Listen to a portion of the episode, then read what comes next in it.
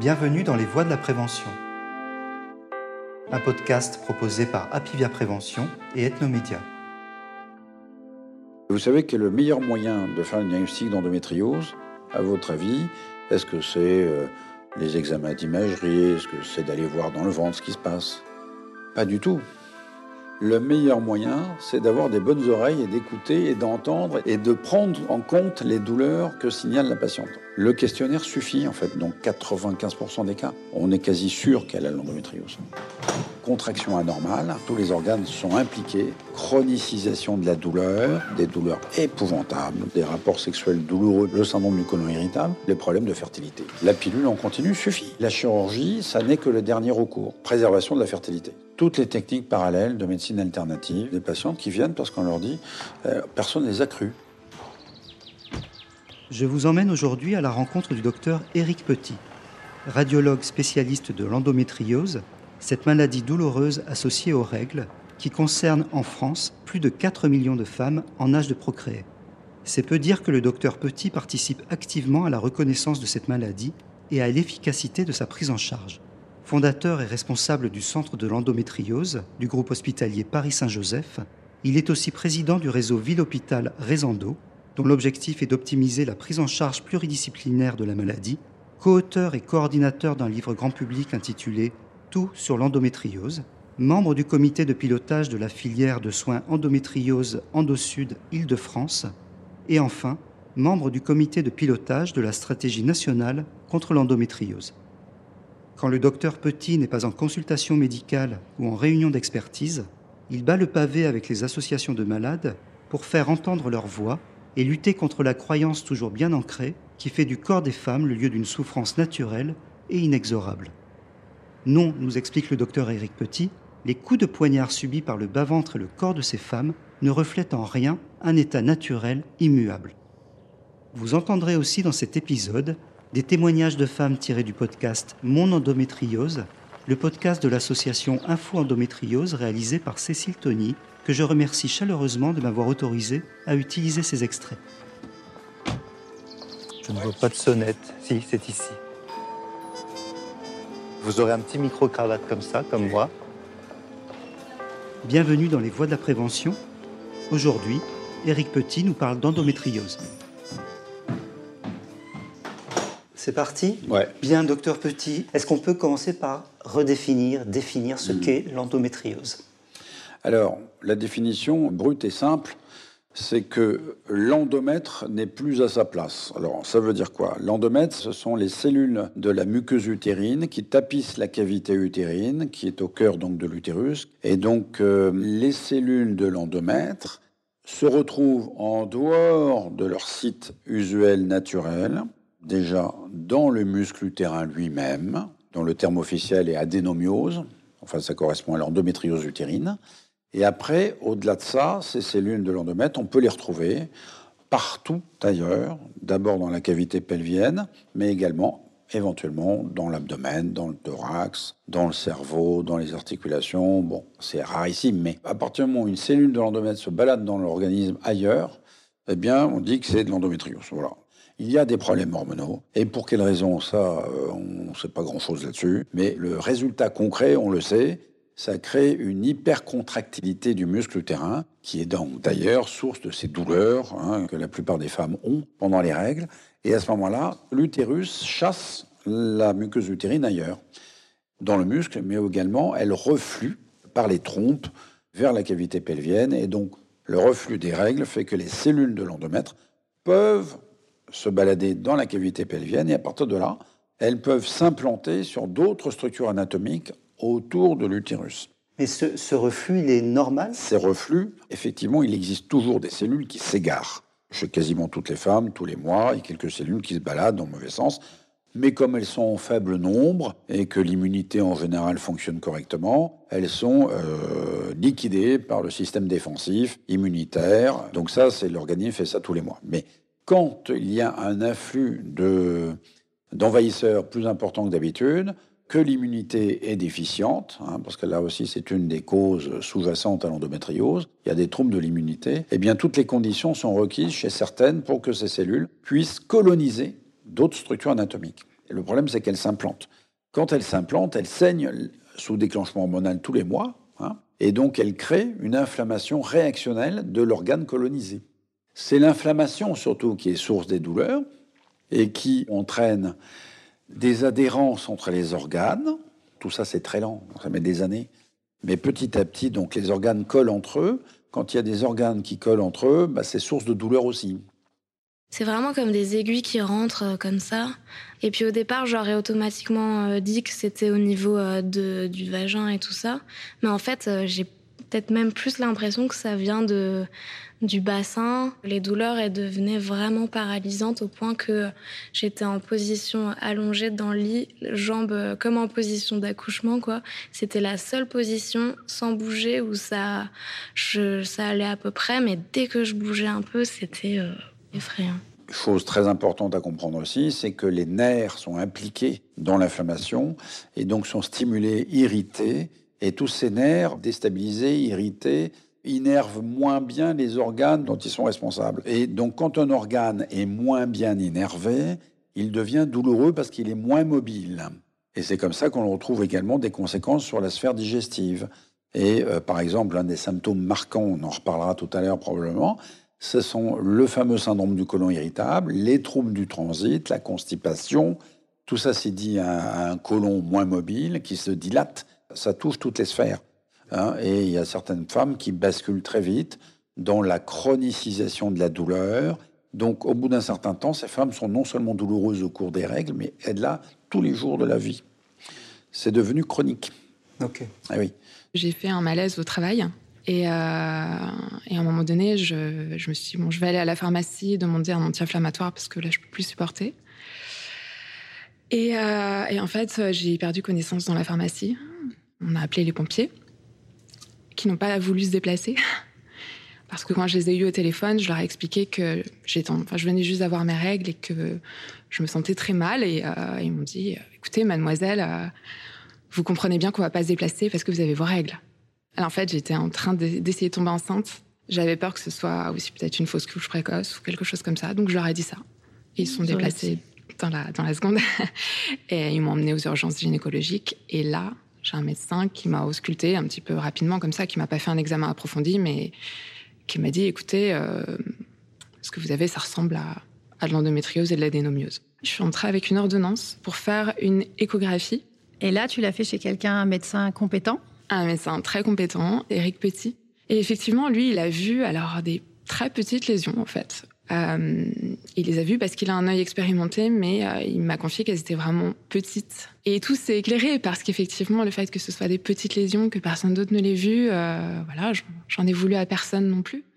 et il faut dire tout de suite là, à ce stade, qu'il n'y a pas de corrélation entre l'importance de l'atteinte anatomique c'est-à-dire de l'extension de la gravité du nombre, de la taille des lésions d'endométriose, c'est-à-dire des nodules, de l'inflammation, et, les symptômes. C'est-à-dire que vous pouvez avoir une femme qui a des douleurs épouvantables, maximales, détruite au quotidien par ces douleurs. Ça ne veut pas dire pour autant qu'elle a une forme grave sur le plan anatomique. Et à l'inverse, il y a des femmes qui arrivent avec peu de douleurs, et on est totalement étonné de voir l'ampleur de la maladie qui touche énormément d'organes. J'en ai vu une pas plus tard que ce matin, peu symptomatique. Euh, on a mis le doigt sur cette endométriose potentielle, et effectivement, il y en a partout. Du coup, quels sont les symptômes? Pourquoi une femme vient vous consulter? Et, pourquoi devrait-elle vous consulter si on n'en a pas l'idée au départ? Alors les symptômes, les symptômes, ça c'est très important parce que et vous savez que le meilleur moyen de faire un diagnostic d'endométriose, à votre avis, est-ce que c'est euh, les examens d'imagerie, est-ce que c'est euh, l'examen de la patiente? Pas du tout. Le meilleur moyen, c'est d'avoir des bonnes oreilles et d'écouter et d'entendre et de prendre en compte les douleurs que signale la patiente. Le questionnaire suffit, en fait. Donc 95% des cas, on est quasi sûr qu'elle a l'endométriose. J'ai changé de gynécologue que j'avais depuis 10 ans, qui, euh, qui n'écoutait pas vraiment mes douleurs. Et, euh, et donc j'ai pris rendez-vous avec un nouveau gynécologue qui euh, m'a posé un tas de questions qu'on m'avait jamais posées. Est-ce que j'avais mal pendant les rapports? Est-ce que euh, je saignais beaucoup? Euh, donc, donc, suite à ces questions qui étaient toutes positives de mon côté, parce que j'avais J'avais vraiment tous ces symptômes. Il me dit, ben, je suis désolée. Il a dit vraiment, je suis désolée, mais je pense que vous avez l'endométriose.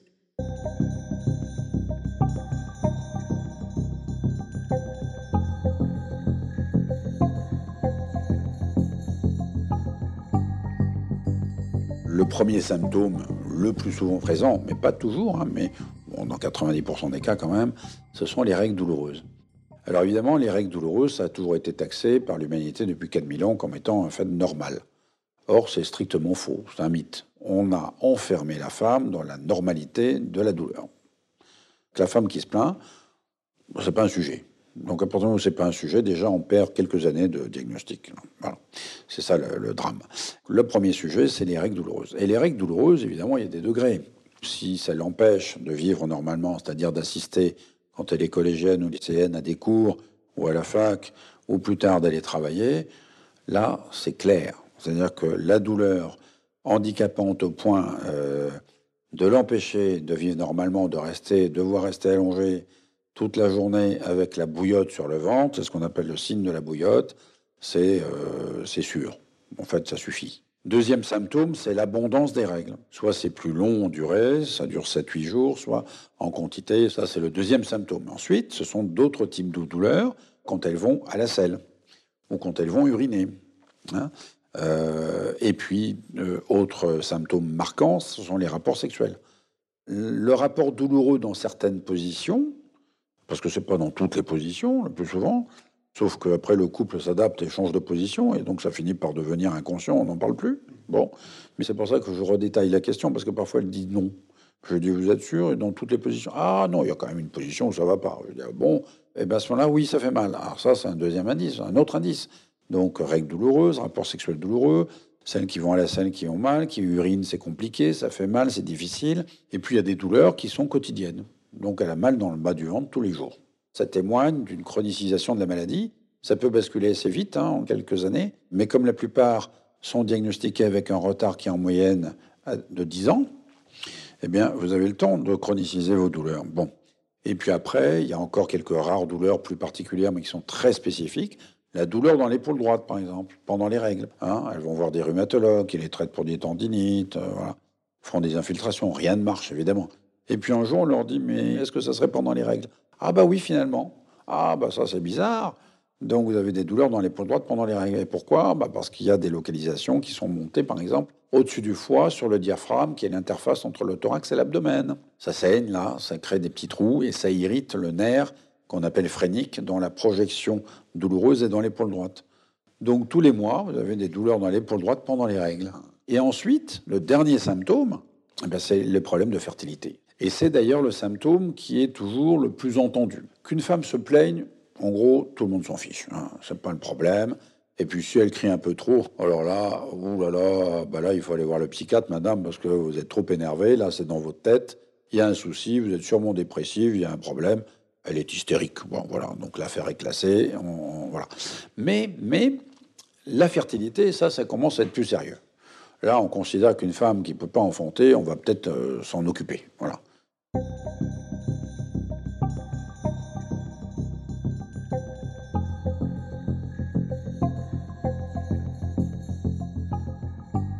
Les Américains sont un peu en avance sur euh, ces maladies-là. En France, on prend davantage de temps à reconnaître euh, les symptômes. Parce que même quand j'ai été diagnostiquée aux États-Unis, que je rentre en France et que je vais voir ma gynécologue qui me suit habituellement pour lui dire mais je ne comprends pas, on se voit régulièrement et pourtant vous n'avez jamais décelé aucune endométriose. J'étais en colère lorsque je vais la voir parce que je me dis mais comment se fait-il que vous soyez passé à côté? Pourquoi il a fallu que je traverse l'océan Atlantique pour qu'on m'annonce une maladie que vous auriez peut-être pu déceler? Elle a répondu quoi? Elle, a dit tout de suite, bon ben voyons voir, voyons voir, c'est-à-dire donc euh, là elle m'a fait une écho tout de suite, elle m'a fait des examens, j'ai passé vraiment une batterie d'examens et euh, qui a confirmé le diagnostic américain.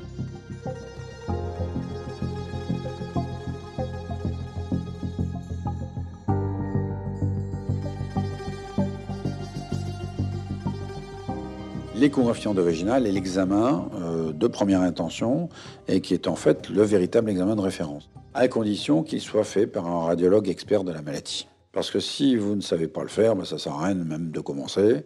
Euh, autant faire une IRM, là aussi, mais interprétée par un radiologue de référence.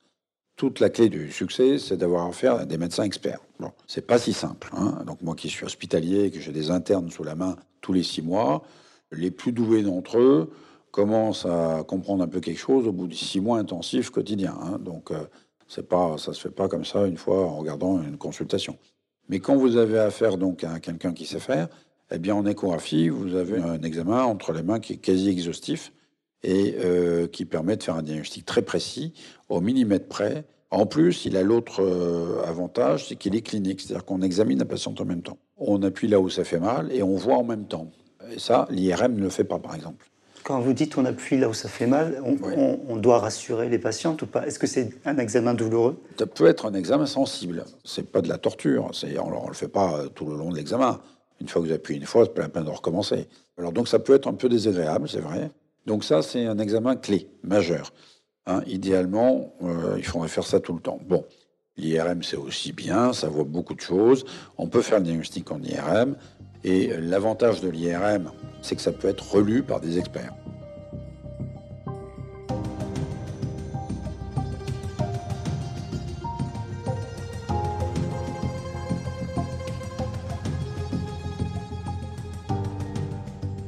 On ne peut pas la guérir, puisque c'est une maladie chronique dépendant des hormones. Donc la fin de l'histoire, c'est la ménopause. Bon, mais avant, on peut la soigner. Donc on la soigne très bien. D'autant mieux qu'on l'aura diagnostiqué tôt. C'est lié aux hormones, c'est une maladie qui dépend des hormones, on n'y peut rien. Les règles qui fuient, bah, c'est une histoire de fuite. Si vous ne bougez pas la fuite, elle continue à évoluer, l'eau de la cuisine monte. Bon, pour boucher la fuite, il bah, faut stopper les règles. C'est tout simple. Hein. Donc comment on stoppe les règles? Ben, On se met sous pilule. Euh, la pilule en continu suffit. On arrête les règles. Ça, ça arrête non seulement les règles douloureuses et abondantes, déjà, première étape, mais aussi ça arrête la progression de la maladie garantie. Il n'y a pas, c'est même pas freiné, c'est stoppé. Donc ça stoppe l'évolution de la maladie. Donc ça, c'est le traitement de base. L'inconvénient de ces traitements hormonaux, c'est qu'une fois sur deux, ils ne sont pas bien tolérés. Heureusement, on finit souvent par trouver quand même la pilule la moins délétère, avec le moins d'effets secondaires. Parce que vous ne pouvez pas demander à une femme de prendre un traitement tous les jours avec euh, trop d'effets secondaires qui fait prendre 20 kilos, qui fait pousser les poils partout, qui est mal à la tête, c'est pas possible. Donc évidemment, il faut changer de pilule souvent pour trouver la bonne et la moins pire. Bon. Hélas, quand elles arrivent trop tard, que la maladie a trop évolué, on est parfois obligé d'opérer parce qu'il y a des menaces pour certains organes. Euh, quand la teinte digestive est trop serrée, qu'on n'est pas loin de l'occlusion, par exemple, quand ça bloque un rein. Donc ça, c'est le traitement extrême. Une fois qu'on a tout enlevé, eh ben ça suffit pas parce qu'il faut la mettre sous pilule en continu, sinon ça recommence. Euh, parce qu'il faut jamais opérer plus d'une fois, parce que c'est en une seule fois tout bien. Si vous faites quatre fois de suite mal, c'est pire que tout, parce que vous aggravez les symptômes. Et ensuite, il ne faut pas oublier que euh, c'est une maladie qui est source de douleurs, le plus souvent. Les douleurs qui concernent les nerfs, qu'on appelle neuropathiques, des décharges électriques, des coups de couteau, des coups de poignard. Euh, bon, comment ça se traite ça? Ça, c'est pas ni la pilule, ni la chirurgie. C'est l'approche antalgique multimodale, c'est-à-dire médicamenteuse et non médicamenteuse surtout, c'est-à-dire toutes les techniques parallèles de médecine alternative la sophrologie, l'ostéopathie, la kinésithérapie, l'hypnose par exemple, l'électrostimulation cutanée. Enfin, il y a une quinzaine de techniques parallèles qui permettent de faire face à ces douleurs. Euh, l'équipe antidouleur, ça c'est très important. C'est pas rare qu'une patiente elle soit obligée d'aller voir un kiné, un ostéo, euh, une consultation psychothérapique en accompagnement, parce que quand vous avez mal tout le temps, ça finit par euh, altérer le psychisme, donc ils ont besoin d'un soutien ça rend zinzin la douleur. Hein. Psychiquement, après, c'est horrible quand vous souffrez tous les jours. Hein. C'est multidisciplinaire. Il faut travailler collectivement, ensemble, dans des centres et des filières de soins où il y a tout le panel des thérapeutes et en particulier la nutrition. J'ai oublié un facteur majeur, la nutrition, parce que c'est la porte d'entrée de l'inflammation. Elles ont toutes le syndrome, le fameux syndrome du côlon irritable, elles ont toutes le ballonnement quasiment, des troubles du transit, et pilule ou pas. C'est-à-dire que là, même sans règle, ça continue. Donc il faut gérer ça en faisant des régimes anti-inflammatoires. Et pour ça, il faut des nutritionnistes spécialisés qui connaissent bien les liens entre alimentation et endométriose. Et en leur recommandant l'exercice physique régulier qui aide à lutter contre la douleur.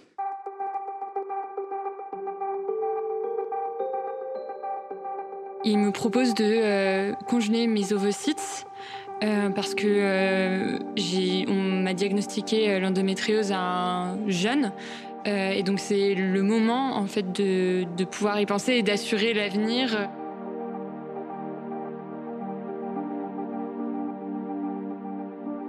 Il faut savoir qu'il y a euh, à la disposition des patientes qui ont une endométriose la préservation de la fertilité. Une femme qui a 30 ans, qui n'a pas de conjoint par exemple, et qui ne sait pas quand est-ce qu'elle pourrait être enceinte, et qu'elle a une endométriose, avec notamment par exemple une atteinte des deux ovaires, il est raisonnable, voire conseillé, voire vivement indiqué de faire une préservation de la fertilité parce qu'au moins on met au congélateur les ovocytes. Ce qui fonctionne, il ne faut pas perdre de temps, c'est la fécondation in vitro et puis euh, la chirurgie. Alors certaines qui sont très sévères vont euh, bénéficier de la chirurgie parce que plus on enlève d'endométriose de facteurs inflammatoires dans le ventre, eh bien ça peut redonner des chances de fertilité spontanée, dont 50% des cas environ, mais c'est pas gagné à 100% non plus.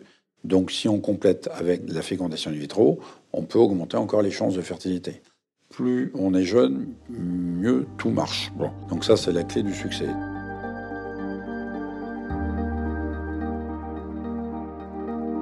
J'ai baissé les bras et perdu confiance en la médecine. J'ai vu tous les meilleurs médecins, mais vraiment, je passais mon année, en fait, mon temps à voir des médecins, à faire des examens, etc.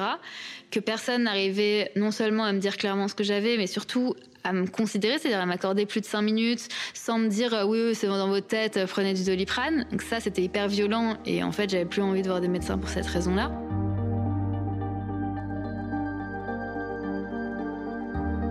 La douleur des femmes n'est pas normale. Quoi. Il faut inverser la tendance. Donc tout le monde est concerné, que ce soit à l'école, que ce soit les employeurs. Une femme qui s'absente tous les mois au travail, bah, il faut tirer sur une d'alarme, il faut la recevoir, il faut que l'employeur, le médecin du travail, idéalement, dans les entreprises, s'y intéresse. Ça affecte la vie collective. hein. Donc il faut arrêter de dire que la femme douloureuse, elle est folle. Quoi. Voilà. Donc euh, il faut l'orienter vers les bonnes consultations de dépistage après, il faut former. il faut former les praticiens. il faut les sensibiliser aussi. C'est pas que la population générale, c'est les professionnels de santé. Hein, il faut aussi que ça leur sorte de la tête que la femme douloureuse est normale.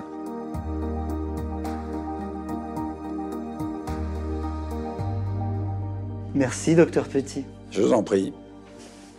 Merci beaucoup. Merci à vous, parce que c'est important de continuer à sensibiliser tout le monde à cette pathologie.